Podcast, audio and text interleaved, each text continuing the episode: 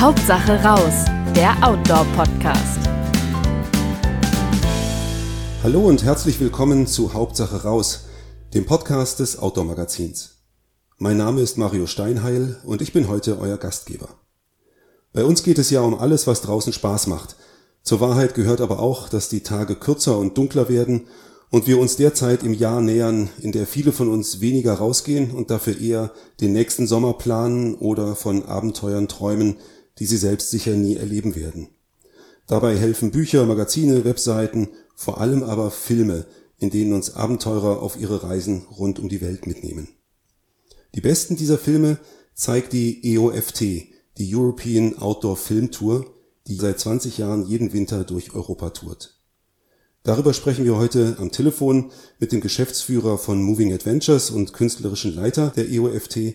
Herzlich willkommen, Joachim Hellinger. Hallo. Joachim, es gibt sicher unter den Hörern einige, die die European Outdoor Film Tour noch nicht kennen. Was ist die EOFT und was macht sie aus aus deiner Sicht? Die EOFT ist ein zweistündiges Programm mit einer Auswahl der besten und inspirierendsten Abenteuer- und Outdoor-Dokus des Jahres. Ähm, dieses Programm stellen wir jedes Jahr aufs Neue zusammen. Und ähm, es ist ein Event, die EFT. Es ist äh, kein durchgehender Kinofilm. Es ist ein Event mit Anmoderation, äh, Pause, Gewinnspiel und ab und zu haben wir auch äh, Protagonisten, also die Stars unserer Filme auf der Bühne. Und die EFT ist eigentlich so der jährliche Treff der Outdoor-Community. Was ist denn in dieser Saison dein Highlight? Oder traust du dich gar nicht zu sagen, was das Highlight ist, um das jemanden Highlight zu beleidigen? Ist das, das, Highlight ist das Programm an sich. Mhm. Der Abwechslungsreichtum, in dem wir alle oder viele Facetten der Outdoor-Welt zeigen. Und ähm, ich freue mich besonders, dass wir äh, drei starke Frauen als Protagonistinnen haben. Äh, da wäre die Nina Williams beim Highball Bouldern. Ähm, sie beklettert, äh, klettert Free Solo, das heißt ohne Sicherung, ohne Seil, einen 15 Meter hohen Boulder, too big to flail, so hoch, um sich äh, um auszurutschen in den Buttermilk, Buttermilk County in Kalifornien. Ähm, es ist auch ein Feld, an dem sich Alex Honnold schon versucht hat, den ja viele aus Free Solo kennen. Und es ist sehr, sehr, sehr beeindruckend, wie sie da an der Schlüsselstelle äh, klettert, ist der Zuschauer hautnah dabei. Mhm. Hat Honnold ihn geschafft dann, oder? Honnold hat ihn auch geschafft. okay. Sie ist die erste Frau, die ihn durchklettert hat. Ähm, wir haben Hilary Nelson, die fährt als erster Mensch überhaupt äh, mit Skiern das Lhotse Couloir. Das ist der vierthöchste Berg im Himalaya ab, 8516 Meter Höhe, natürlich ohne Sauerstoff aufgestiegen. Ähm, es ist eine extreme, extreme Leistung, aber es ist auch äh, ein toller Film entstanden mit Aufnahmen von atemberaubender Schönheit, Skifahren. Äh, man sieht die Skifahrer, also äh, Hillary und ihr Lebensgefährte Jim Morrison im Vordergrund und im Hintergrund der Mount Everest. Also ein spektakuläres Skibild kann man sich eigentlich nicht vorstellen, eine spektakuläre Skiszene. Und die dritte Frau im Die Programm? dritte Frau ist die Gewinnerin eines Awards, den wir dieses Jahr ins Leben gerufen mhm. haben. Das ist der 21st Century Adventure Award.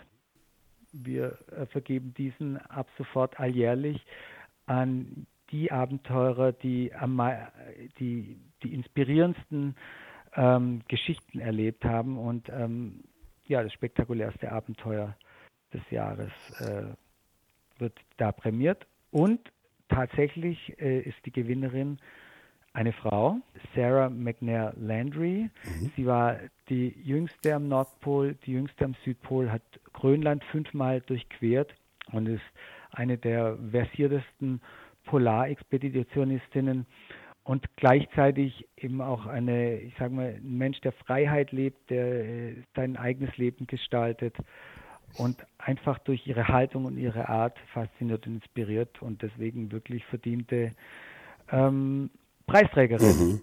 Joachim, mit The Longest Hole habt ihr ein ziemlich ungewöhnliches Thema im Programm diesmal. Was kannst du uns denn über den Film erzählen?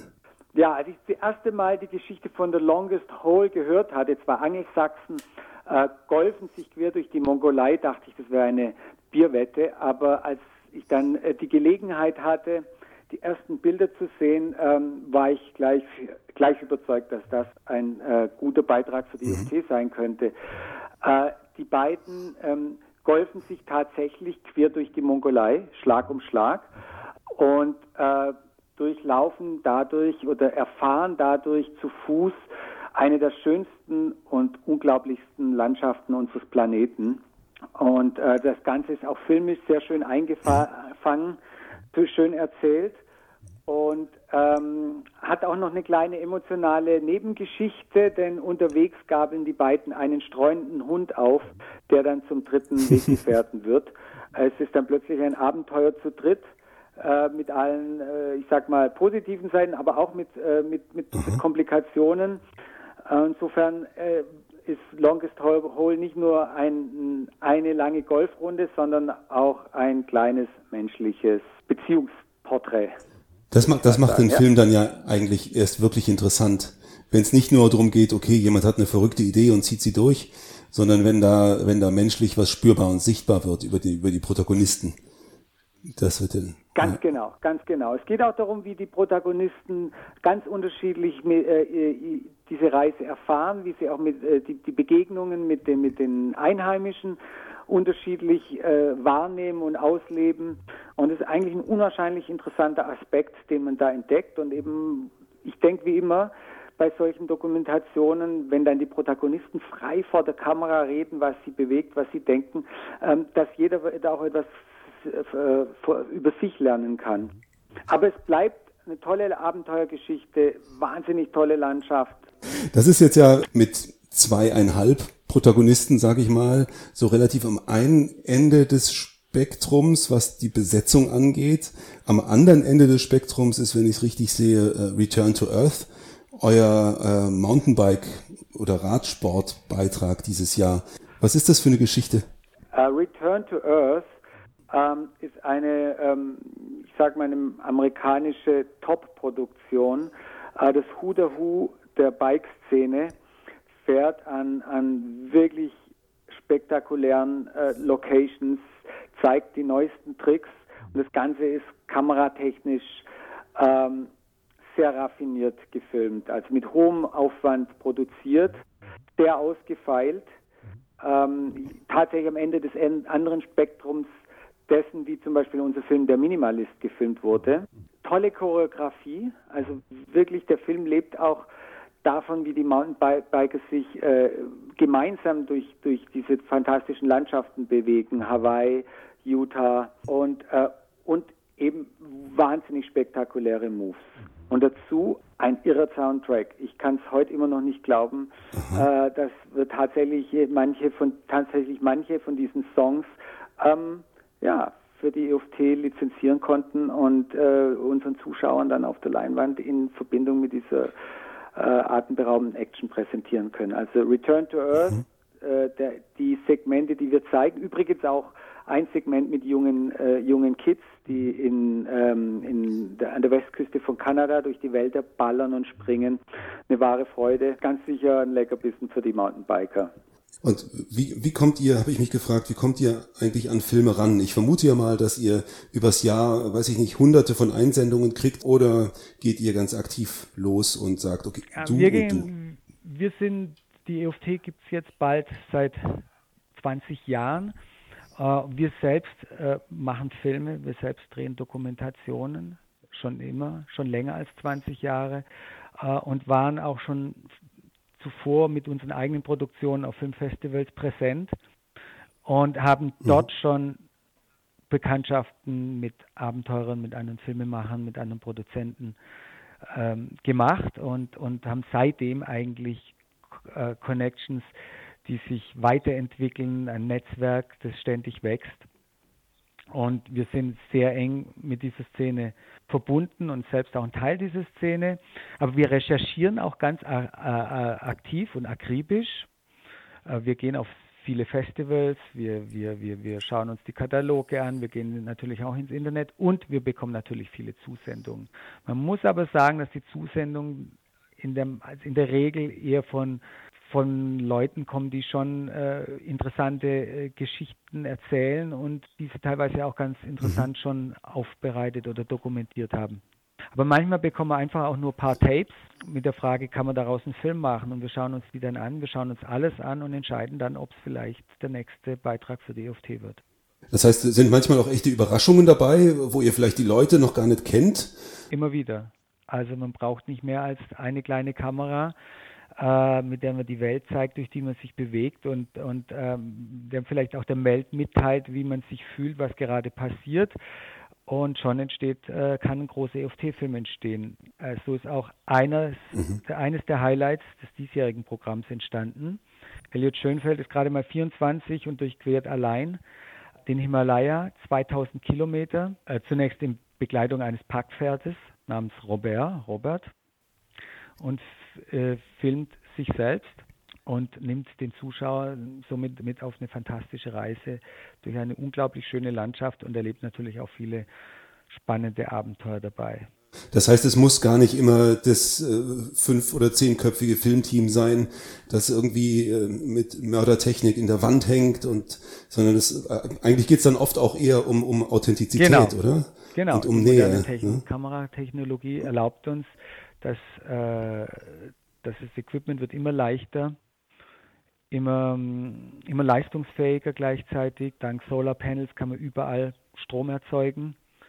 Und im Prinzip können sich die Abenteurer inzwischen selbst filmen. Und wir, wenn Leute auf, zu uns kommen, sagen, wir haben die Idee, wir wollen die Wüste Gobi durchqueren, wir wollen in Amazonas gehen, wir haben hier eine spannende Geschichte, dann äh, geben wir denen oft so eine Art Crashkurs, wie sie sich filmen sollen, was sie filmen sollen, was sie sagen sollen und schauen uns dann Monate später die Tapes an. Also ganz, eine ganz enge Verknüpfung bei euch zwischen, zwischen Produ Produktion und diesem Festival-Thema oder dem EOFT-Thema. Ganz genau.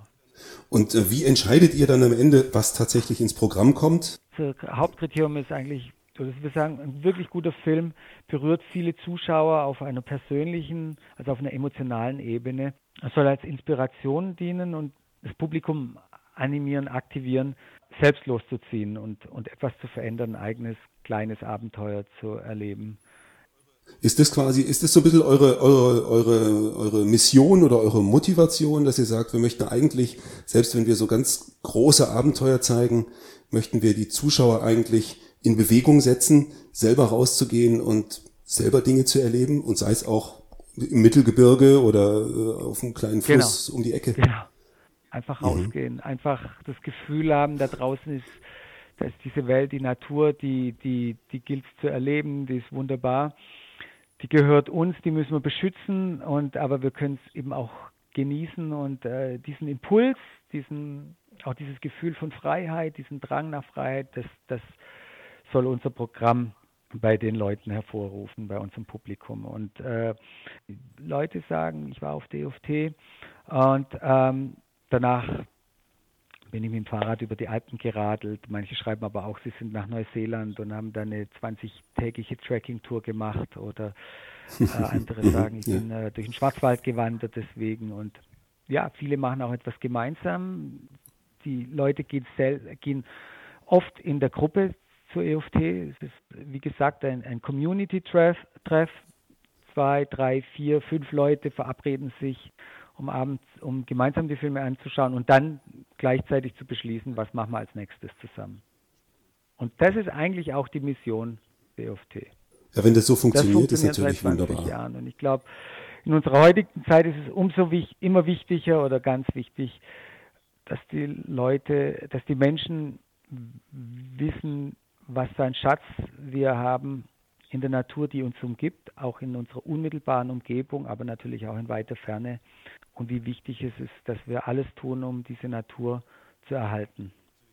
Das ist natürlich dann, da kommst du schon relativ nah auch an so, so ein paar selbst, nicht Selbstwidersprüche, aber so ein bisschen widersprüchliche Bewegungen natürlich ran. Ihr habt im Programm dieses Jahr ja auch Contradiction von Elias Ehlhardt, der als, als Profi-Snowboarder natürlich überall in der Welt rumkommt, aber auch genau diese Reflexion macht, was, welche Verantwortung trage ich als Vorbild und als Inspirator für andere denn eigentlich im Hinblick auf darauf, wie Menschen auch ein Stück weit die Natur schädigen wenn sie rausgehen.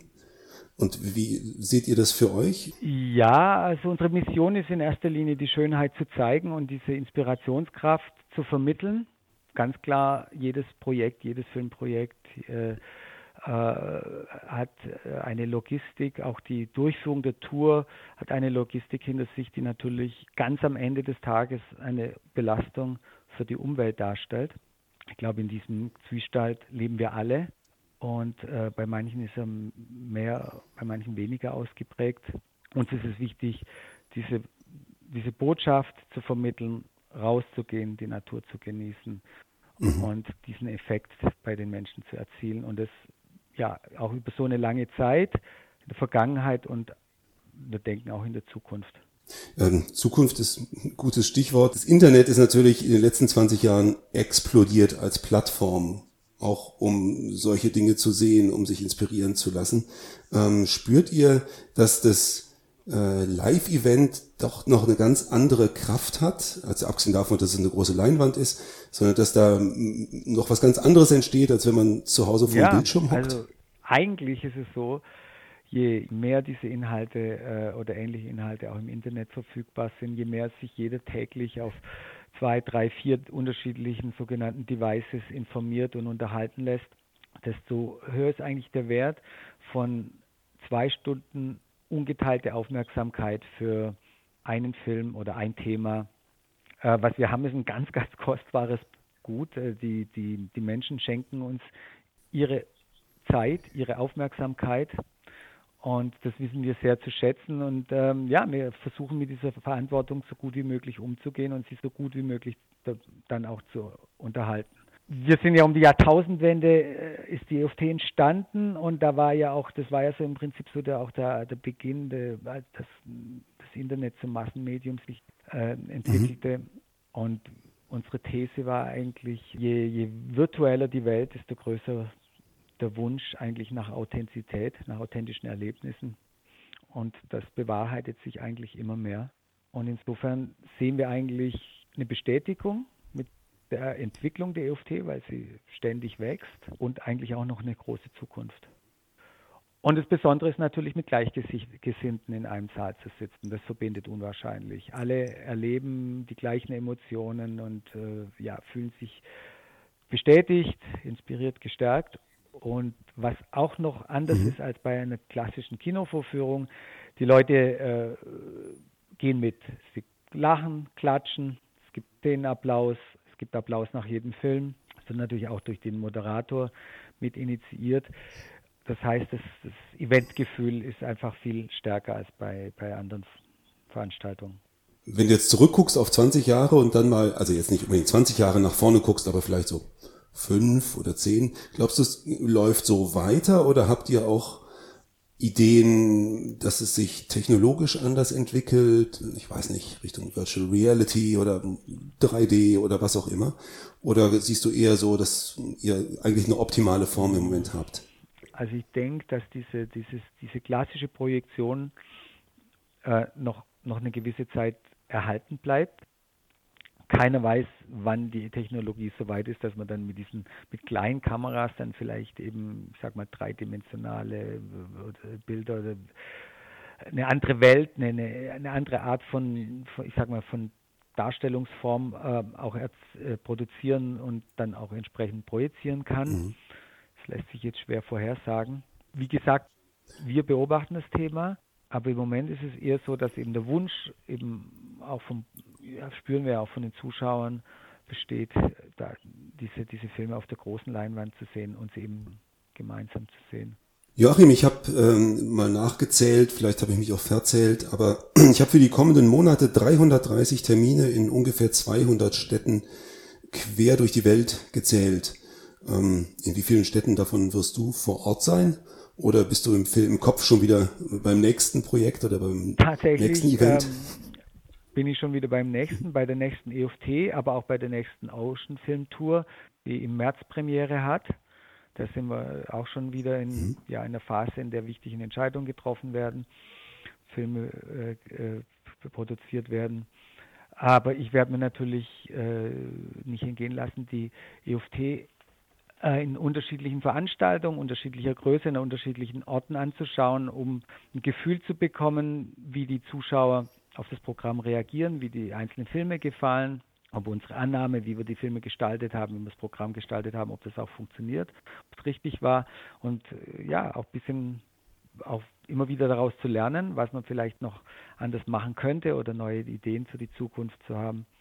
Und äh, es äh, ist auch immer wieder ein tolles Gefühl, in diesem Saal zu stehen und gemeinsam mit dem Publikum dann das, was man doch das ganze Jahr gearbeitet hat, zu erleben.